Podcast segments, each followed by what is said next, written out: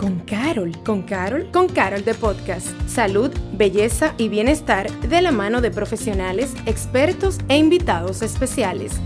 Con Carol de Podcast. La relación que guarda la forma de alimentarnos con la forma de sentirnos y comportarnos es más relevante de lo que podemos llegar a creer. Es importante poder descubrir si realmente somos lo que comemos y si la ansiedad, que es un factor clave, tiene algo que ver con la alimentación y con las ganas de comer. Hello, yo soy Leila Yepes y sean todos ustedes bienvenidos al episodio número 2 de Con Carol The Podcast. Y como siempre, a mí me acompañan invitados muy especiales y hoy estoy junto a dos profesionales en dos áreas que se conectan entre sí. Y eso me encanta porque con ellas aquí vamos a, entender si la adecuada combinación entre, entre ambas, entre la alimentación y cómo nos sentimos, pues pueden traernos resultados maravillosos a nuestras vidas.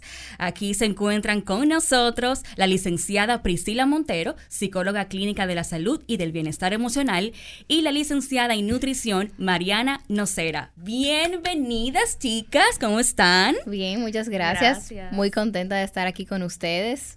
Para mí un placer. ¿Y tú, Mariana, cómo te sientes? Todo bien, gracias por la invitación. Ay, no, para nosotros un honor eh, poder conversar de diferentes temas para nutrirnos. Y más este que como tan, como dije anteriormente, que son eh, se combinan porque a veces uno cree, no, voy a hacer dieta y ya, uno lo cree como muy sencillo, voy a bajar 10 libras, 15 libras para tal fecha. Y no sabemos quizás que esa presión nos puede traer a largo plazo o a corto plazo una inestabilidad emocional. Entonces, yo quisiera comenzar a conversar sobre ese tema.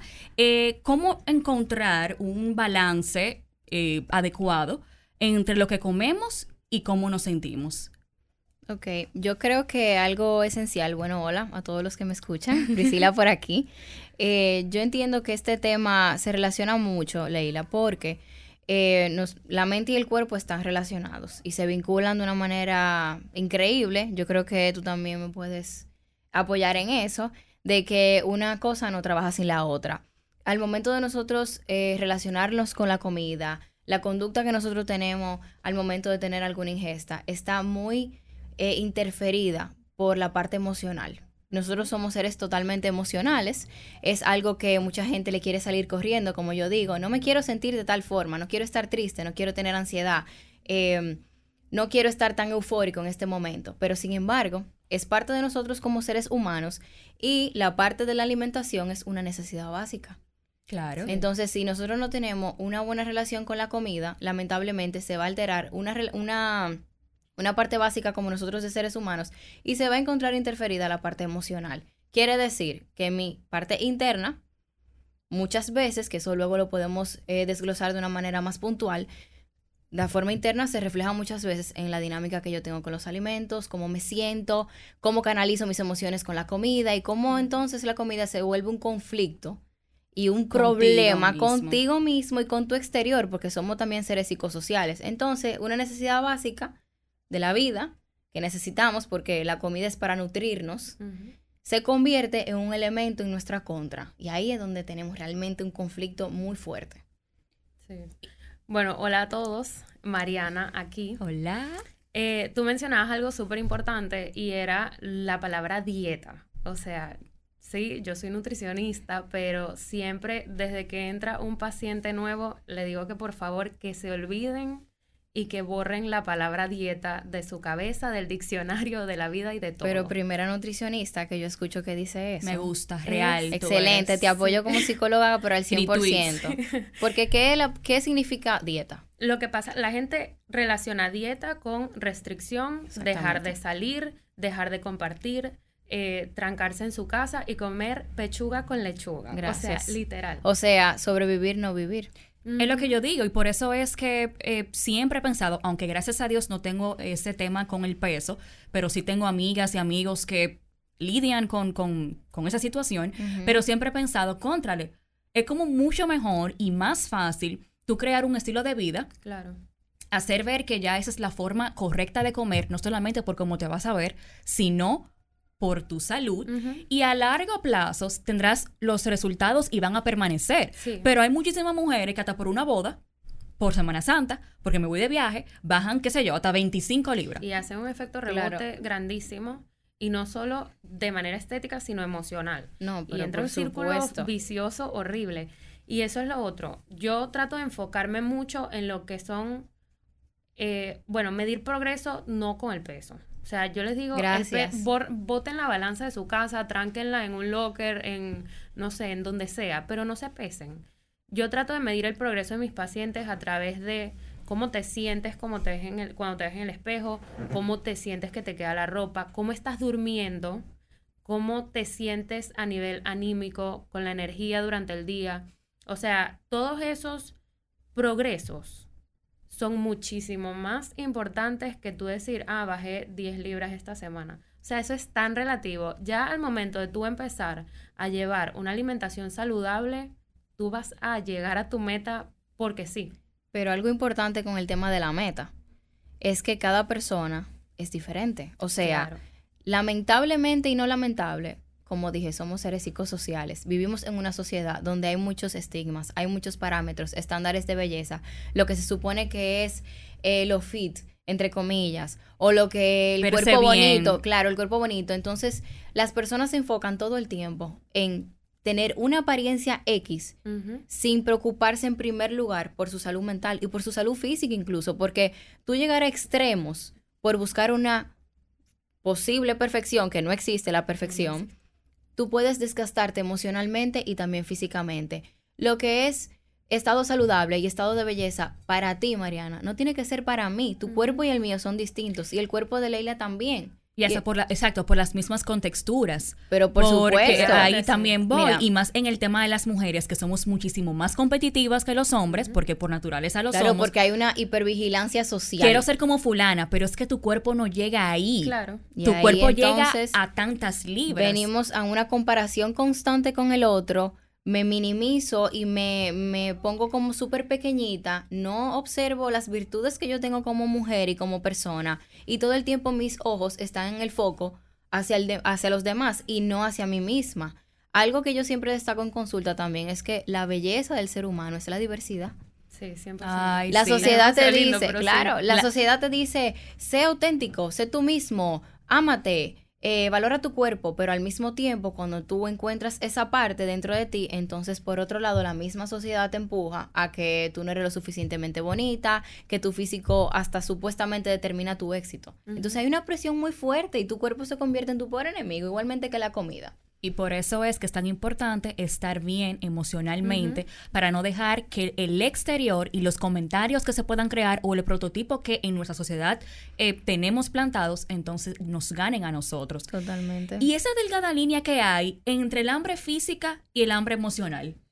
Bueno, eso es un tema que yo toco bastante, o sea, bastante, porque siempre llegan con el tema de, es que yo soy ansiosa entonces trato de enseñarles a diferenciar mucho lo que es el hambre física del hambre emocional.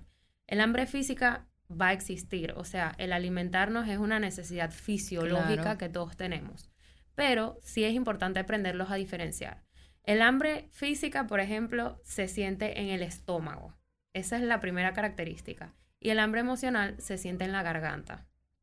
Y aparece de una vez. No es como que tú no es gradual Exacto, desayunaste y a las tres horas tienes hambre porque es normal. Sin digestión, sino que ya tú comiste y ya di que tiene hambre nuevamente. Ajá. Entonces, algo que, mira, qué bueno que tú, que se toque este tema, porque la gente lo confunde.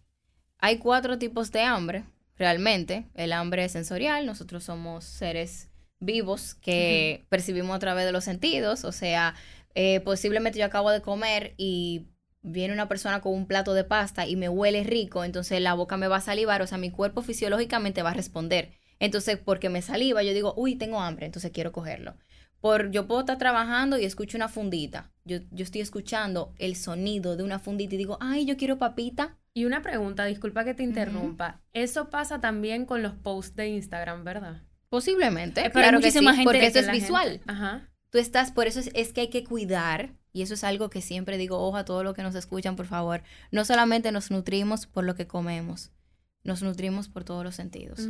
Lo que tú escuchas, a la información que tú te expones en Instagram, lo que tú lees, lo que tú te permites sentir Óyeme, eso altera totalmente tu parte emocional y tu parte física también porque se relaciona. Por eso yo veo muchas personas que cuando van a entrar, perdóname Mariana, perdóname, cuando van a comenzar una dieta dejan de seguir muchísimas páginas de comida. Sí. Lo que pasa es que eso activa el hambre el hambre, perdón, sensorial. Entonces es un, tipo de hambre. A mí siempre me gusta como cuando trabajo con pacientes al nivel de emocional para poder llevar un proceso de, de pérdida de peso o de estar en un estado saludable a nivel de alimentación, identificamos el tipo de hambre. Hambre sensorial siempre va a existir porque estamos vivos, o sea, yo puedo acabar de comer y se me van a despertar los sentidos eh, por alguno, algún estímulo, un estímulo del exterior.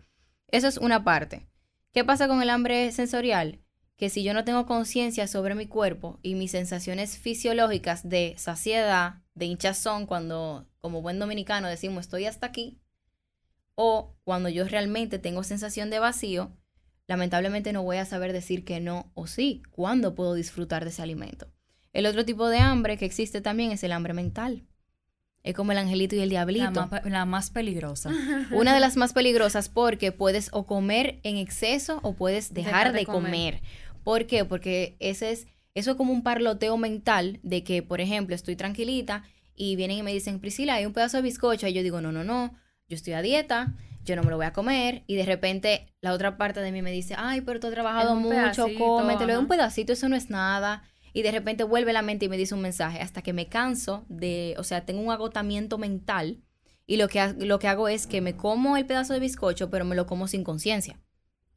¿Qué es comérmelo sin conciencia? La importancia del mindful eating, que lo recalco demasiado también. O sea, hoy en día uno trata de hacer las cosas todo como automático, como un robot. Claro, entonces si tú comes rápido, tú no estás dejando que tu cuerpo le envíe la señal a tu cerebro de que yo estoy comiendo. Claro. Entonces nunca vas a estar en coherencia contigo.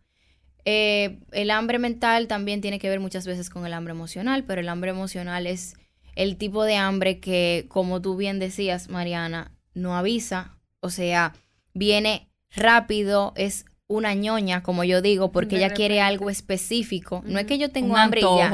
Los famosos antojos viene, no viene de manera gradual, es que de repente tú te estás muriendo del hambre, supuestamente, y tú no resistes. Sí, y normalmente son alimentos altos en carbohidratos y grasas. Claro, buscando como ese, ese boost de serotonina o de dopamina que tu cuerpo realmente está necesitando. ¿Qué pasa con el hambre emocional? Que ahí me imagino que se vincula bastante la parte emocional con la parte física que si yo tengo un tema de raíz emocional, alguna dificultad con mi pareja, tema laboral, en fin, conflicto con mi apariencia física, lo que implique conflicto para mí, como le salimos corriendo a las emociones, yo no lo quiero ver, no lo trabajo y digo, uy, tengo ansiedad, me sube el nivel de ansiedad, me como una fundita de papita, por ejemplo, al triturar los alimentos, eso genera un gasto de energía a nivel del masticar y el nivel de ansiedad baja un poco. Pero adivinen qué, a corto plazo. Claro. Si tengo un conflicto real, pues lamentablemente la ansiedad va a volver a subir o el estado anímico bajo. Entonces, ¿qué yo voy a hacer? Mi mecanismo de defensa, cómeme la papita otra vez y se vuelve un círculo vicioso. Y existen las personas que cuando le dan sus ataques de ansiedad dejan de comer pero por completo. Claro, porque es una forma también como de castigar. Es como, es como hay una exploración emocional y de a nivel psicológico de por qué entonces tú estás llevando tu cuerpo a ese estado. ¿Qué pasa contigo? ¿Qué ganancia secundaria tú tienes de eso? Y eso es inconsciente, o sea, eso no es algo que, que nosotros estamos buscando a propósito. En fin, cuando tengamos hambre emocional y la identifiquemos, no es que nos torturemos y nos señalemos, tengo hambre emocional ahora o tengo hambre eh, mental o sensorial. No, es una alerta que tu cuerpo te está diciendo que tú necesitas algo. Aquí me envían varias preguntas eh, que voy a leer a continuación. Eh, una de ellas dice así. A nivel emocional, ¿en a qué hora es mejor consumir carbohidratos? ¿Eso influye? No es, o sea, no hay hora para comer. Yo siempre hablo de que hay que tener una correcta distribución de macronutrientes durante el día Porque, por ejemplo, existen demasiados mitos que si no, que los carbohidratos de noche engordan. Mentira, ¿quién te dijo a ti eso? Como que el, como Eso que se dice el cuerpo mucho. tiene un Que reloj. el metabolismo se apaga, o sea, y yo les pregunto, una pregunta, cuando te vas de viaje para Europa, ¿usted deja de comer o, su- o sea, o te vas a adaptar al horario donde vives? Porque no, no pasa nada. Simplemente es tener una buena distribución durante el día. Eso sí, está comprobado que comer una pequeña cantidad de carbohidratos en la noche, pero carbohidratos de buena calidad, complejos, ya sean víveres o algo integral, con la cocción correcta, Preparados correctamente. claro, ayudan a conciliar el sueño de una mejor manera. Wow. Totalmente de acuerdo. Es otra que tú dices de los carbohidratos, porque también muchas personas eliminan ciertos alimentos Ajá. de su famosa dieta pensando, ah, no, tal cosa engorda. Pero yo soy de las que pienso que todos los alimentos son buenos, incluso hasta las grasas. Pero Claro por supuesto. sí. Y no, no, no- bueno, usted me corregirá, señora doctora, licenciada. No solamente hablo de las grasas buenas, también de las grasas malas, pero entiendo, por ejemplo, un día, una fritura, te, hará, te hace daño. Lo que pasa es que eso es flexibilidad. Exacto. Eso yo lo meto dentro de tu estabilidad mental. Mental. O sea, que yo soy también de las que yo digo, para mí los cheat meals, la famosa comida trampa, no existe y no te la voy a poner dentro de un plan. ¿Por qué? Porque eso juega a nivel psicológico contigo. Que ya sabes que, ah, te la comida día. trampa el domingo, entonces voy a empezar a buscar tres días antes qué es lo que me voy a comer para satisfacer mis necesidades ese domingo y no es que se lo van a comer con gusto de que, ah, de verdad lo estoy disfrutando, sino que lo ven como, ah, es que me lo tengo que comer y se dan un atracón. Y posible, y cada vez que hay atracón hay sentimiento de culpa. Y viene después la culpa de, no quiero, o sea, me comí esto, voy a dejar de comer al día siguiente, me voy a tomar 5 litros de agua, voy a hacer dos horas de cardio. Conducta Y- compensatoria que son dañinas. Fatales. Y aquí leo otra pregunta que me envían que va justamente relacionada con la culpa, que dice, ¿qué hacer con la culpa luego de caer en la tentación? Por autosabotearnos cuando estamos tras una meta de estilo de vida más saludable. Eso es el señalamiento. Cuando tú sientes culpa es porque hago algo que se supone que sale del esquema y del parámetro que estaba establecido. Cuando hay presión, lamentablemente las cosas se resisten y no fluyen. La culpa es un sentimiento como cualquier otro, o sea, es algo que tenemos que vivir, tenemos que dejar salir y reconocer, pero honestamente hace mucho daño. Hace Yo mucho daño. Sí, yo siempre le digo a mis pacientes, por ejemplo, que aprendan a escuchar a su cuerpo. Claro, porque eso del, del cheat meal, por ejemplo, tres días antes, como le pasa a tus pacientes, están programando la comida que se van a comer, pero tú no sabes si cuando llegue ese día tú tienes el deseo de Realmente comerte de eso. O sea, pregúntatelo. O sea, que tú crees que se lo comen es porque ese día le toca comer, Porque le ese toca día el le cheat toca. meal. Porque dice cheat Claro. meal. En Puede el ser. papel que tienen impreso.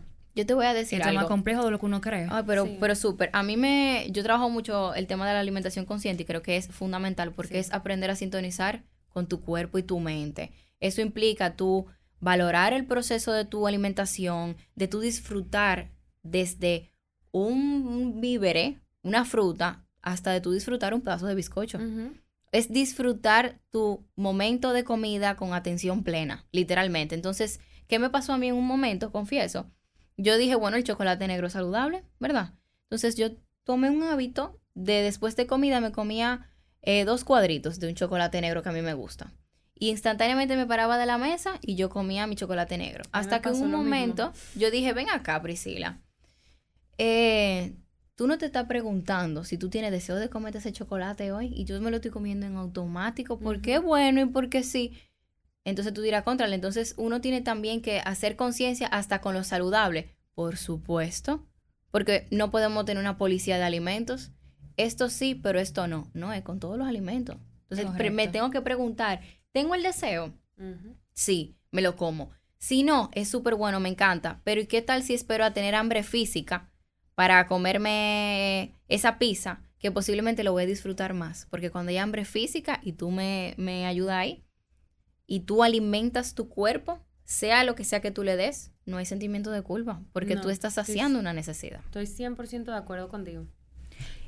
Las eh, hay un tema que a nosotras las mujeres eh, y muy bien eso que acabas de, de, explicar y un paréntesis y eso del hambre física también hasta por el hecho de que cuando tú tienes hambre normal tú te llenas hasta donde tu estómago se siente satisfecho. Claro pero entonces cuando ajá y punto. Pero uno sigue comiendo. Yo estoy llena pero yo quiero seguir comiendo. Entonces ahí entonces entra el hambre eh, mental, mental. o no, no ni siquiera el hambre mental, sino que tú tienes que tener la capacidad de identificar, porque si se supone que tú comes con conciencia, tú no estás comiendo súper rápido, tú estás reposando el cubierto. Mientras tú estás masticando. Sin desesperación. Porque tú te quedas con el cubierto cerca de la boca y eso le manda una señal a tu cerebro de date rápido que te están esperando. Entonces, ajá. Y no, y ahora tenemos la mala costumbre de comer con el celular en la mano, leyendo noticias, viendo series, y me declaro culpable. Yo también. son muy pocas las veces, estoy tratando de implementarlo cada día más de aparatos aparte, trabajo aparte, Totalmente. agenda aparte y concentrarme realmente en lo que estoy haciendo. Y yo, por ejemplo, yo me declaro fan, yo soy fan del helado. Y mis amigas siempre se burlan y me dicen que yo duro demasiado comiéndome el helado. Y yo como que... Disfrutándolo. disfrutando. Pero excelente. O sea, yo no puedo comerme el helado en dos minutos. No puedo. Y entonces, eh, ¿qué tanto afecta, ya que lo mencionas, estar comiendo haciendo otra cosa al mismo tiempo? Por ejemplo, en mi caso, veo... No tengo serie que ver. No la tengo. Pero yo busco hasta en YouTube un video de lo que sea, hasta noticias. Que, que tu atención no está enfocada en, tu comida. Tú no te estás dando cuenta cuando tus papilas gustativas te están diciendo ya, está muy salado, no quiero más, está muy dulce.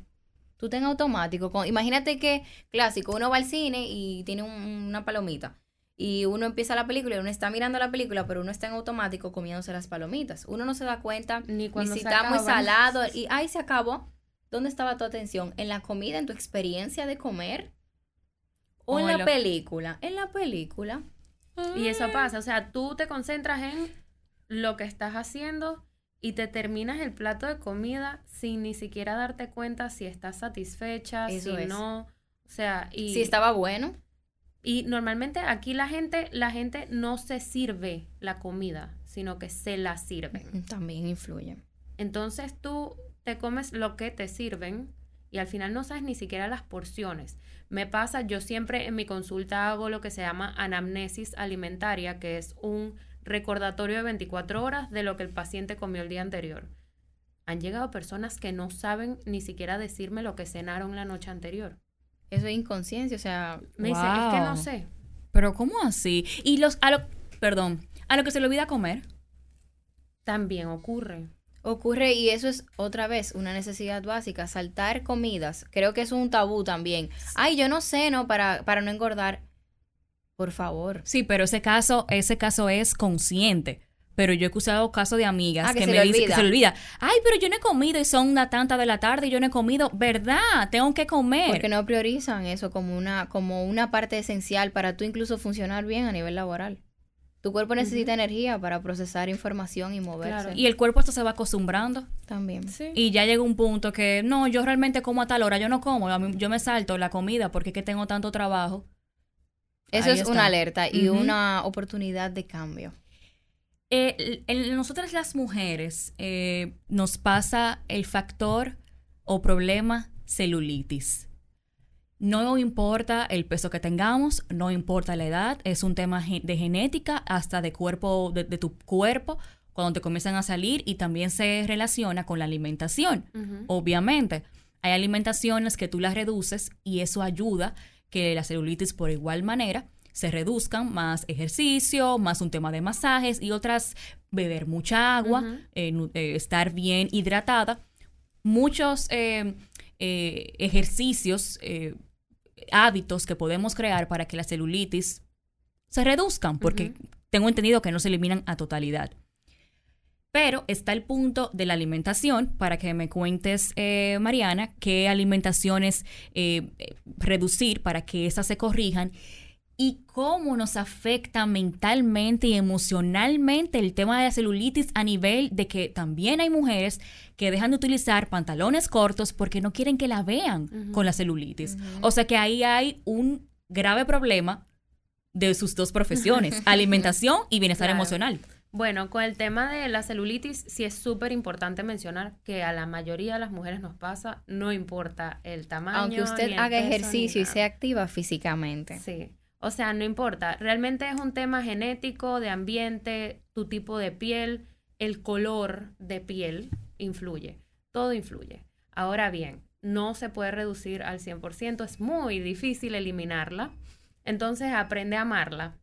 Pero sí existen varios consejitos que les puedo dar y es primero de suma importancia la hidratación con agua, o sea, agua normal. Cero bebidas carbonatadas, refrescos, etcétera, sabemos que son enemigos y veneno para el cuerpo. Por otro lado, agregar mucho lo que son verduras, priorizar las crudas, también reducir lo que es el consumo de azúcares y harinas refinadas. Y súper, súper importante, que fue lo que a mí me funcionó, entrenar. Y no es salir a caminar al parque viendo las hojas verdes que te ayudan un montón con, o sea, a nivel psicológico, hacer pesas. O sea, las mujeres siempre tienden a pensar que el hecho de hacer pesas las van a poner como un hombre, pero realmente no tenemos la cantidad de testosterona para que nuestro cuerpo crezca y aumente ese nivel de masa muscular. El entrenamiento con pesas es clave para la reducción de la celulitis. No, y que también depende de la cantidad de veces que, o sea, el, el peso, valga la repetición que tú le pongas a las mancuernas y demás, y la cantidad de veces que tú entrenes y todo eso, porque Mira, vaya, no- tu cuerpo no se va a poner, al Nunca. menos Es que que, tu no naturalmente crecer. con ejercicio, y me corriges, de forma natural, no va a ponerse con un aspecto masculino. No, al menos nunca, de no que puede. tú te inyectes algo que te provoque tú salir de lo Ya, normal. sí. ya. Las mujeres que realmente, o sea, las que vemos que compiten a nivel de fisicoculturismo, que Es causado a propósito. cuerpo- claro. O sea, no hay, de manera natural, las mujeres fisiológicamente no podemos Totalmente. tener ese aspecto eh, masculino. Mira, la parte emocional del aspecto de la celulitis, y ahí yo me voy a, desnudar un poco en el sentido de que voy a confesar de que eso a mí me tomó tiempo aceptarlas y amarlas y no poner eh, mi cuerpo eh, ni en un estado X ni no verme bonita por el hecho de que yo en cierto momento, claro que tengo celulitis, sí, yo tengo celulitis, lo confieso, me pongo mi chore, me pongo mi traje de baño, que me molestan, que las veo y digo, ay, tan lindas, ¡mua! Claro que no.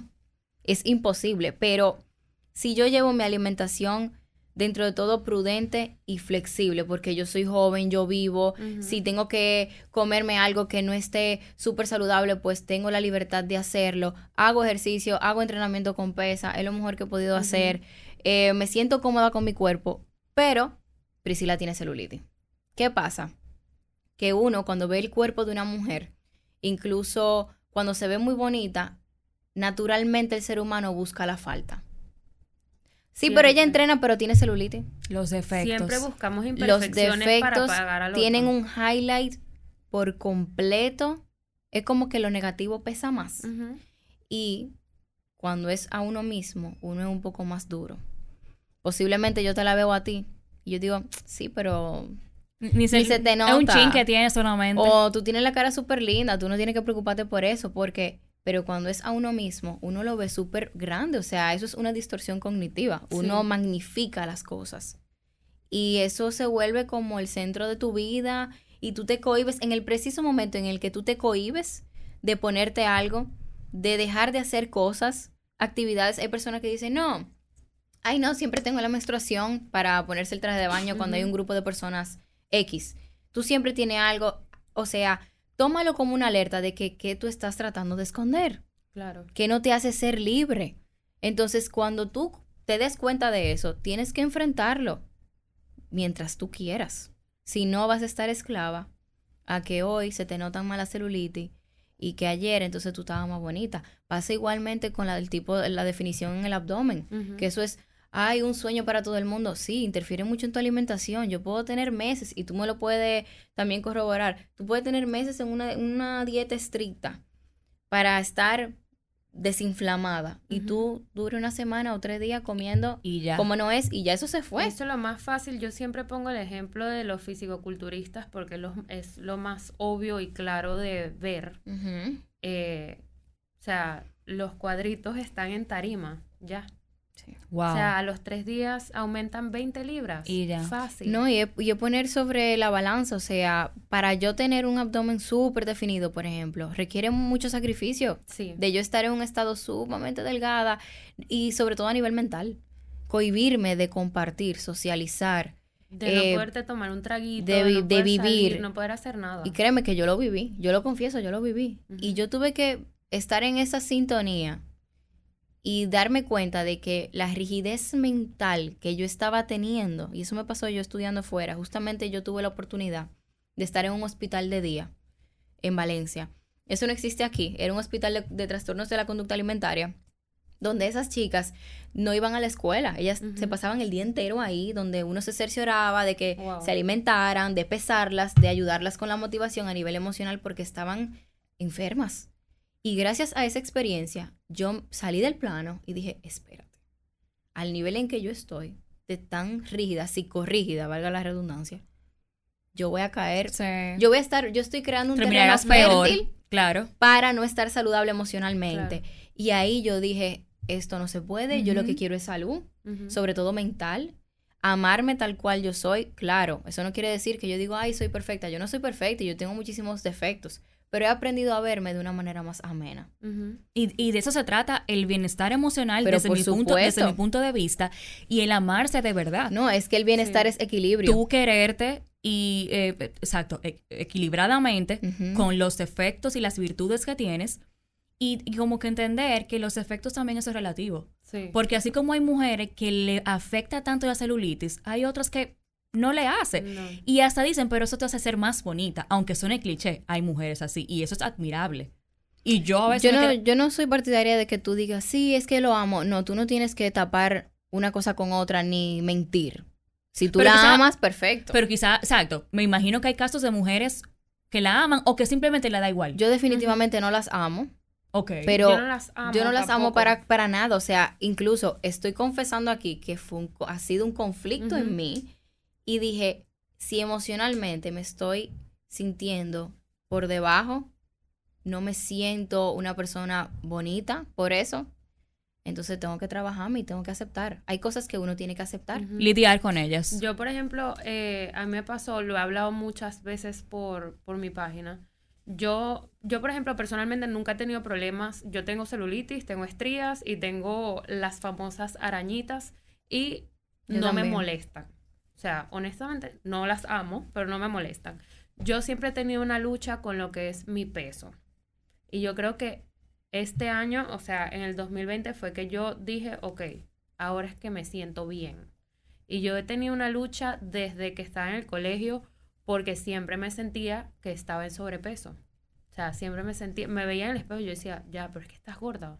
Pero siento que fue algo también que me lo, no sé, me lo metieron en la cabeza desde Tú sabes que pequeña. exactamente, o sea, tu aspecto físico y la percepción que tú tienes incluso de tu imagen corporal, de lo que es bonito, lo que es feo, lo correcto y lo incorrecto, tiene que ver mucho con la parte cultural y la parte de tu crianza, o sea, a nivel familiar. Tiene un trasfondo. Sí, Y totalmente. yo, bueno, y, y en el colegio, o sea, yo hacía, si yo sabía que yo me iba de fin de semana el sábado, yo buscaba en internet lo que fuera para bajar lo que yo quería bajar. Y yo me hice un daño, no solo a nivel emocional, sino de salud física y a nivel, o sea, yo me hice daño, pero completo Eso y pasa mucho. metabólico. No, no, por eso. Y eso, sea- eso sería ya otro tema a desglosar. Incluso hasta tú y yo después lo podemos hacer. Claro Ay, pero sí. invítenme, Eh, por favor, no sean bueno, así. También, también. Ok. Que es el tema de cuando las personas llegan a extremos, cuando las personas suben a tarima. Ujú. Yo conozco casos de que hacen un efecto rebote grandísimo y al final de cuentas se maltratan tanto a nivel metabólico y a nivel físico que, oye, es algo sorprendente. Y tú dices, pero es que no vale la pena tú No, no llegar vale la ahí. pena. Esa es la pregunta. ¿Valdrá la pena? No, no vale la pena. Eh, hay eh, muchos tipos de dietas que con, como, eh, conforme va pasando el tiempo hay nuevos métodos, nuevas fórmulas, eh, están las redes sociales que también forman parte fundamental de que la gente quiere intentar opciones distintas para bajar de peso y está el famoso ayuno intermitente, que incluso últimamente eh, se ha vuelto, vamos a decir, de moda, vamos a decirlo así, porque también hasta por moda la gente eh, incurre a ciertas, eh, ciertos métodos. ¿Qué ustedes opinan sobre, sobre realizar esto a modo de dieta para bajar de peso? ¿Es sostenible en el tiempo? Específicamente el ayuno intermitente. Ajá. Hay gente Es que una pregunta, perdón, que nos las envían también. Tan activa esta gente. Muy Bueno. bien, muy bien. Hay gente, mira, yo siempre digo que las preguntas así no se pueden responder de manera general que sí funciona o que no funciona. Cada organismo, cada persona, cada caso es un mundo completamente diferente. Hay a personas que sí les funciona y hay a personas que no les funciona. El ayuno intermitente es un método, no es nuevo, se ha utilizado desde los siglos antes de Cristo, eh, ya sea por temas de religión o lo que sea. Sí se han visto estudios donde se habla de una regulación de la insulina basal, y de una reducción de los antojos y de la ansiedad. Ahora, ¿cuál es mi consejo? Si usted es una persona que se despierta con hambre y le gusta desayunar, desayuna. ¿Por qué tienes que torturarte al nivel de, ah, que es que si desayuno voy a engordar? No. O sea, ¿por qué, por ejemplo, tienes que contar las horas para dejar de comer o... Eso, o eso abre la ventana de la ansiedad. Claro. Y de que cuando tú llegues a comer, tú no comas con conciencia, porque tú comes rápido, tú tienes mucha hambre y no te importa nada. Ujú. Es como, ya, al fin, llegó mi hora de comida.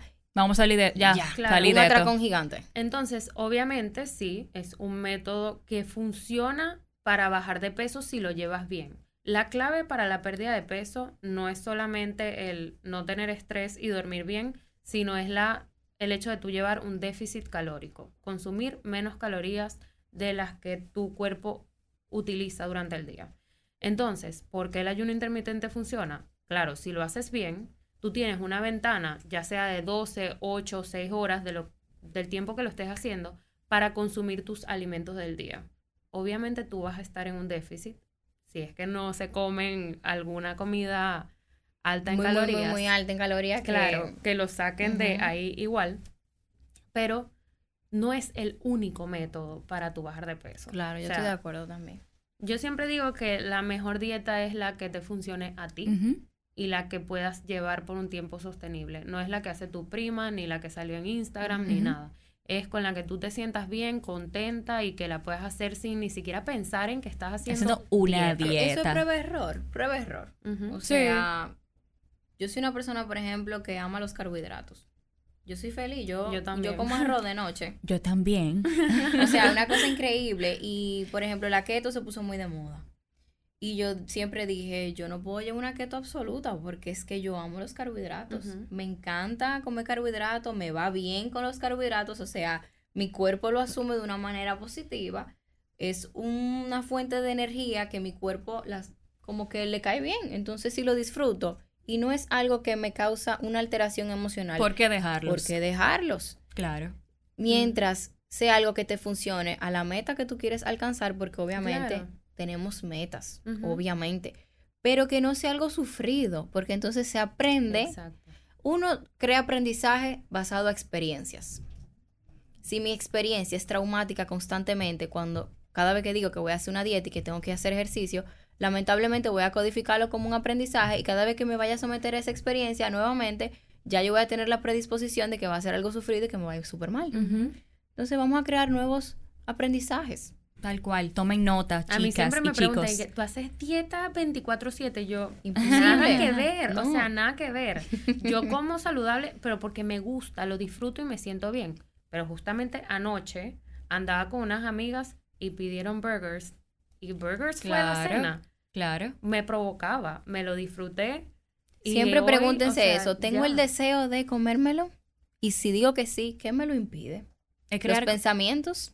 Hmm. La gente. La gente, los comentarios, el que dirán. Allá va, a mí me pasaba antes que me veían comiendo algo Y era, un- entre y era un- y era un comillas, drama. no saludable y me decían, ay, pero tú eres nutricionista, Ay, ¿qué haces comiéndote eso a Eso esta es hora? terrible. Y yo me quedaba como que, Dime. ya, ¿quién eres tú para venir a, A mí me lo decían, qué es lo que ay, que y tú comer?" comes eso, tú no eres fit. Y yo, pero ¿qué es lo que la gente Yo soy piensa? humano O sea, también. O, sea, no, no, no entiendo. Y, y qué bueno que ustedes no dejaban que eso le afectara, porque esos comentarios también eh, eh, te hacen, te, o sea, crean consecuencias a nivel emocional. Sí me afectaron. No, no, claro, afectan. Bastante. Lo que pasa es que tú tienes que hacer conciencia de que hacer un stop, salir del plano, enfocarte en, en tu interior y decir, espérate, es que esto a mí no me está dando resultado. Yo no me siento cómoda, me siento No. presionada, me siento observada. Y yo llegaba a un momento que yo me molestaba. Y eso que yo no soy nutricionista. Pero yo era una persona gordita antes. Pero eso ustedes lo van manejando con el tiempo. Claro, ya. entonces ya yo, Sí. Tenía, ya yo tenía como un, un tema de que mucho miedo de no engordar, cambié mi estilo de vida por completo, pero eso me afectó mucho a nivel emocional. Sí, lo mío fue, bueno, fue el año pasado, cuando empezó todo esto, cuando me estaba graduando de la carrera, que empezaron a decirme, ay, tú te vas a comer eso, acuérdate que tú eres nutricionista, pero ¿y tú no piensas en empezar a entrenar? Porque mira, tú estás medio gordita. Y a mí, a mí me afectó un montón, o sea, un montón, tanto así que, ojo, voy a decirlo abiertamente, me siento bien como estoy hoy en día, pero yo bajé 15 libras del año pasado para acá. Y fue a raíz de esos comentarios. ¿Qué tú harías diferente? ¿Qué tú te dirías hoy a tu yo del ayer? Yo Yo hubiera, aquí haciendo terapia. Sí, la psicóloga yo- hablando. yo no hubiera dejado que esos comentarios me afectaran ¿Pero de qué manera? a nivel emocional como me afectaron. O sea, yo entré, yo, ¿Qué tú harías lo distinto? Porque los comentarios van a seguir. yo dejaba de comer. Claro. Seguir- Entonces, lo- lo- ¿a dónde voy? Tú estás consciente de que eso no, no te hizo bien. No. Y uno es muy fácil decir, no voy a permitir que los comentarios me afecten. Ajá, excelente. ¿Cómo lo vas a hacer? ¿Cuál va a ser tu defensa? ¿Cómo tú vas a proteger esa parte tuya? Porque eres vulnerable con eso. La aceptación, es yo una, digo, es una pregunta abierta. Sí. Tú no tienes que tenerme respuesta ahora. A mí me encantan las preguntas abiertas. Porque... Me dejaste pensando. No, pero claro, y a todos los que nos escuchan. Tarea. Sí, Tiene tarea. y a los que nos están escuchando, esa Tarea. misma pregunta que Priscila acaba de hacer, la licenciada Priscila, hágansela ustedes No, mismos. yo le dije a Priscila, yo me voy a sentar en, en su consultorio. Sí. Bienvenido todo el mundo. Ese tipo de preguntas que se ven como sencillas, pero mira cómo Te tú, te quedaste Claro, como en el aire. No dejar que me afecte. Ajá. ¿Y? ¿Cómo? Ajá. ¿Tú Claro. controlas el, ex- el exterior? No, van a seguir llegando. Esos comentarios te van a seguir llegando porque usted tiene la etiqueta de que usted es nutricionista. Te crean un muñequito de lo que tú debes de ser. A mí me pasa, ay, pero como tú eres psicóloga, sí, el psicólogo siente, el psicólogo tiene problemas, el psicólogo El no sabe todo. Y yo creo que pasa en todas las profesiones, Claro. Sí. obviamente relacionado a, a dichas carreras. O sea, la gente crea eh, como una perfección de tal o cual profesional sin darse cuenta, sin darse cuenta que detrás de ese profesional hay un humano. Es que eso que es una siente y padece tuya, eso igualito. Tú no eres solamente profesional, tú no eres solamente nutricionista, tú Claro. eres muchas cosas. Entonces te están definiendo solamente por una ramita de tu vida. Y eso hay que tener cuidado. Sí, mucho cuidado. Y casi eh, concluyendo, yo quería que tocáramos un tema que es muy común también de manera breve, y es acerca de las personas que ya no encuentran forma para bajar de peso y acuden a las operaciones. Bueno, eso es un tema muy emocionante. Muy hemos, ajá, por eso te iba a preguntar. Un tema muy complejo porque hay personas que se operan e igual engordan nuevamente, eso por un lado. Pero, ¿qué efectos emocionales tienen, brevemente, porque sé que es un tema muy amplio, y también cómo evitar volver a engordar, porque esa es otra. No crean que porque se operan ya serán flacos la vida entera. Es un esfuerzo constante que hay que seguir Totalmente. haciendo. Yo voy a decir algo súper breve. Trataré, porque yo hablo mucho, perdón. Tranquila. A las personas que decidan someterse a un procedimiento quirúrgico, bariátrica, banda elástica, balón, lo que sea, nunca lo hagan sin un acompañamiento psicológico. Yo creo que ya en este país está como protocolo de que tenga una evaluación psicológica, pero no se queden en la evaluación psicológica. O sea, si lo vas a decidir hacer, que sea un, un proceso constante, porque no solamente antes de la cirugía, sino después. Y luego después tú vas a necesitar ese acompañamiento y es una oportunidad de tú crecer internamente y de, de descifrar qué me llevó a ese estado. Y ojo, a los profesionales de la salud, a los médicos que hacen esas cirugías, no operen a todos los pacientes. No todos los pacientes califican para cirugía emocionalmente, favor, sí. Bueno. emocionalmente, Ah, porque bueno. fisiológicamente y físicamente dicen, ah, pero es prediabético, ah, pero ya tiene diabetes, ah, pero tiene obesidad tipo 2. Sí, perfecto, eso lo entendemos, ya llegó a su, a su límite, pero nunca sin cerciorarse de que esté en el mejor momento a nivel emocional para enfrentarse a ese cambio, porque ya de por sí el cambio es crisis. Sí, porque también uno entiende que porque va a bajar de peso se, se- se sentirá muy bien. No, incluso puede provocarle efecto contrario de más ansiedad. Sí, porque le- hay hay- estudios que, que demuestran que los casos de depresión y suicidio aumentan. Eso y es tú me horrible. dirás, Sí, sí, totalmente. Porque es que, imagínate, tengo un tema con la comida, de darme atracones, y me cortan el estómago, y yo me, me tengo que comer la mitad de un plátano. Ujú. ¿Qué hago? Un cambio Si muy no drástico. Tengo, si no tengo otro mecanismo aprendido de canalizar mis emociones, que con la comida nada más, y solamente me puedo comer la mitad de un plátano, ¿qué hago? Sí. Vas, a, vas a empezar el cambio bajo esas circunstancias. Después No, de, ajá. Y hay Eso que dejar de, dejar de asociar la pérdida de peso con felicidad. O sea, Gracias. no, no y no. Y entonces lo que, aparte de eso, excelente, que eso que acabas de decir, eh, porque hay muchos gorditos que se sienten bien así y hasta bajan no por ello mismo. Bajan es por los comentarios de la gente, porque se sienten bien siendo gorditos.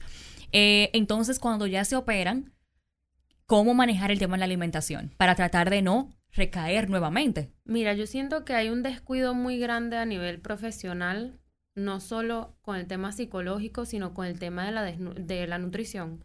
Porque al principio, obviamente, le dan lo que es la dieta líquida, pero no los orientan en cómo es la educación nutricional después.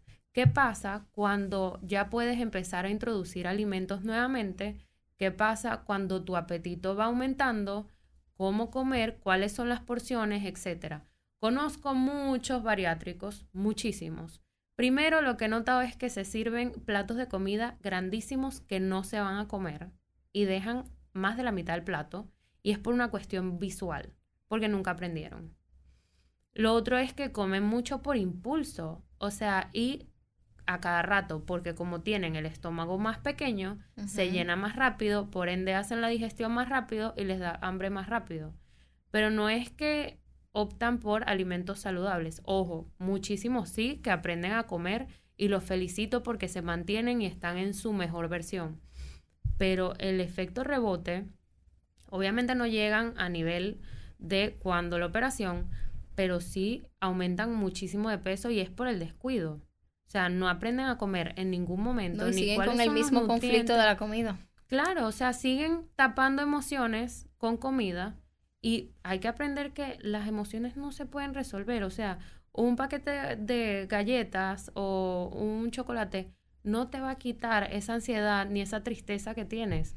Yo siento que la aumenta porque el sentimiento de culpa después es peor y no, Eh. yo lo que, o sea, de verdad yo siento que aquí hay que hacer como un mejor control de qué es lo que pasa después de una cirugía bariátrica, realmente darle el seguimiento a los pacientes. Sí, con Porque- educación, con sí. conciencia y con honestidad, Y que como estén, profesional. como tú dices, eh, al, al lado siempre de un profesional, eh, psicólogos y eh, nutricionistas y van de la nutricionistas, mano sí. muchísimo y siempre como que la gente lo pasa por alto. O sea, yo le pregunté a alguien eh, el otro día, o sea, hace muy poco, le pregunté que si había acudido al psicólogo después de la operación. Y me respondió que sí, que una sola vez. Y yo me quedé como, ¿cómo una vez? O sea, yo siento que yo, si yo voy al psicólogo, yo no puedo contar todo lo que me pasa en una vez. Claro. O sea, entonces, ¿por qué está ese protocolo de una vez? O sea, es como yo siento que para que salgan seguimiento- en el protocolo y salimos ¿Que del fuiste? paso. ¿Que fuiste? Ya Ujú. el psicólogo dijo que sí. ¿Cómo que dijo que sí? El psicólogo no tiene una bola de cristal que de- define y ve a todo el mundo. Eso no es así. No, y que, eh, que ningún problema se arregla solamente por una, Una vez. vez. Eso es una constancia. Entonces, eso es un un compromiso. compromiso y, y ser constante. Como todo lo que uno quiere mejorar en la vida o, cambiar, es compromiso y, es verlo constancia. con el sentido de es un tiempo para mí y es amor propio. O sea, no lo puedo ver como algo tan pesado de, ay, tengo que ir al psicólogo, por ejemplo. Si tú no estás en la, en la apertura del cambio, mejor ni vayas. Entonces, para cerrar, lamentablemente, los, el adiós no me gusta, las despedidas no son buenas, hay que hacer otro encuentro, definitivamente. Yo quiero que brevemente entonces nos den tres tips cada una en sus áreas. Eh, ¿Cómo mantenernos enfocados emocionalmente? ¿Y cómo mantenernos enfocados en el aspecto de alimentación? Bueno, entender que, número uno, somos seres cambiantes. Mi cuerpo cambia, mi mente cambia. Vamos a tratar de situarnos en coherencia con mi proceso de desarrollo actual y pregúntense siempre qué yo necesito. Eso, todos mis pacientes lo saben y los que están escuchando lo saben. ¿Qué usted necesita en el día de hoy? A nivel también de alimentación. ¿Qué me apetece en el día de hoy? Su cuerpo le habla. Eh, sean flexibles con ustedes mismos. La flexibilidad es parte del bienestar. Y eso implica tú poner sobre la mesa todas tus cuestionantes y todos tus temas y saber por dónde ir, trabajando y un trabajo a la vez. O sea, no quieras cambiarlo todo al mismo tiempo y aprovechense de su cuerpo. Su cuerpo es una herramienta valiosísima porque la mente y el cuerpo son uno, vuelvo y repito. Y cuando sientan alguna incomodidad, interferencia, algún aspecto físico que no está en salud, por ejemplo, la obesidad o por lo contrario, no quiero decir anorexia porque ya es algo mental al 100%, sino estado de desnutrición, es porque tu cuerpo te está diciendo algo y vamos a utilizar el cuerpo como una alerta de que me está tratando de decir un mensaje que yo necesito. Y eso yo creo que como que a nivel general, ¿verdad? Ok, ok. ¿Y tú? Bueno, mi primer consejo es que dejen de llevarse de todas las dietas que están de moda y aprendan a escuchar a su cuerpo y llevar una alimentación que sea buena para ti. O sea, lo que te sirva a ti, que sepas que la vas a poder llevar a largo plazo, que te haga sentir bien, feliz, plena. Una alimentación que tú te puedas adaptar a la alimentación y que no sea como una obligación que lo estás haciendo. Mi segundo consejo es que hagan ejercicio y que no sea con el tema de, ah, tengo que bajar de peso, dejen de ver el ejercicio como una herramienta para aumentar o bajar de peso, sino más bien como bienestar integral.